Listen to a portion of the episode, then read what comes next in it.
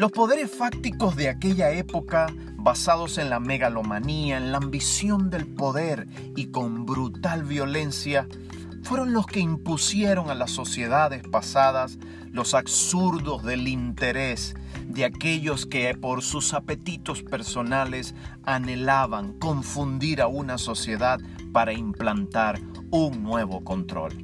Soy Angel Bergames y mi anhelo es poder compartir contigo algunos de los criterios sobre los desafíos generacionales y cómo poder avanzar en medio de nuestra generación. Hoy los años han avanzado, pero la historia sigue siendo la misma, solo que el mundo antiguo no tenía las capacidades tecnológicas que tiene este presente siglo y por lo tanto no podían llevar con sus instrumentos de confusión a una medida global como lo que hoy está ocurriendo desde el momento que se anuncia una pandemia, como acostumbro llamarle, y se ha visto esto a escala planetaria. Me gustaría describir el asunto de la confusión en esta tercera parte de este podcast. La conclusión tiene que ser esta. Este ámbito de confusión define lo que es la incapacidad para pensar de manera clara, de manera rápida, enfocada. Esto es aquello que disminuye la conciencia y nos puede llevar al caos. Han dicho los estudiosos que es entrar a un estado de omnubilación, a un estado de estupor que reduce la agudeza mental, que reduce la capacidad de observar y de estar orientado y por ende hackea la capacidad de decisión. Esto puede ser causado por algunos factores como el estrés, la exposición a situaciones impactantes, la sobrecarga de información como a la que hoy estamos expuestos y por supuesto la manipulación controlada. Si nosotros lo revisamos detenidamente, lo que se busca afectar al confundir a una persona, llámese familia o sociedad, es que ésta no tenga la capacidad para pensar. Que sean atrofiados sus niveles y procesos normales en la toma de decisión. Por lo tanto, que sea presa fácil de la manipulación de aquellos que han estado en el control y usan a la confusión como un instrumento para destruir la voluntad.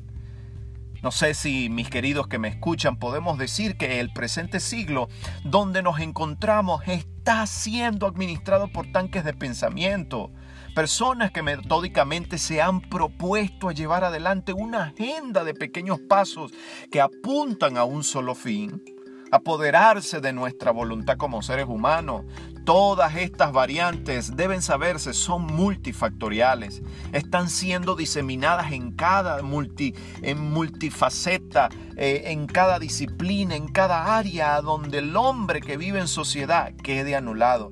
Y es allí a donde debemos anhelar y aspirar y rogar delante de Dios que surja una nueva especie de personas, hijos de Dios entendidos, que no sean del vasto número de seres que cual borregos ya no piensan, sino que andan repitiendo y duplicando la doctrina del error, la doctrina del caos, mediante la confusión. Nosotros deberíamos recordar que quien vive en medio de la confusión y la acepta como parte de su vida, la comienza a experimentar como si fuera su realidad. ¿Cuál es la ilusión que se le ha vendido de manera edulcorada? Porque los manipuladores se la han implantado y han encarcelado sus conciencias. Por lo tanto, algunas acciones deberíamos nosotros tomar para no ser confundidos, para no ser manipulados, para que este sistema de oscuridad no nos encarcele en el último lugar a donde ya las fronteras han llegado. Esto es nuestro mundo de pensamiento. Ya hoy los teléfonos, ya hoy todas las tecnologías que cargamos en nuestras manos, que están en nuestros hogares, en nuestros vehículos y en cualquier parte a donde trabajamos, todo está interconectado y por todas partes nos ven y nos oyen Así que el último lugar, la última frontera inexpugnable de la cual somos dueños nosotros mismos en este momento, son el mundo de nuestros pensamientos. Y es allí donde debemos ser conscientes, en primer lugar, e intencionales a la hora de la observación, a la hora del análisis de todo lo que se nos sugiere algorítmicamente. En segundo lugar, deberíamos identificar y priorizar qué es lo que llega a nuestros puertos de arribo, es decir, a todas las plataformas tecnológicas, a nuestros oídos, a, nuestra, a nuestro entendimiento. Esto es fundamental para no ser aturdido. En tercer lugar, deberíamos crear una plataforma de pensamiento saludable en el mundo de nuestro entendimiento que nos sirva de árbitro para la toma de decisiones a la cual todos los días y en cada momento estamos siendo expuestos. En cuarto lugar, deberíamos rodearnos de personas despiertas, de personas entendidas que están avanzando hacia el mismo destino que a nosotros se nos mostró por la vida de Dios y que tengan una apetencia impresionante por seguir creciendo en su creencia, en la fe y en la vida que se le asignó. En quinto lugar, deberíamos duplicar esta luz.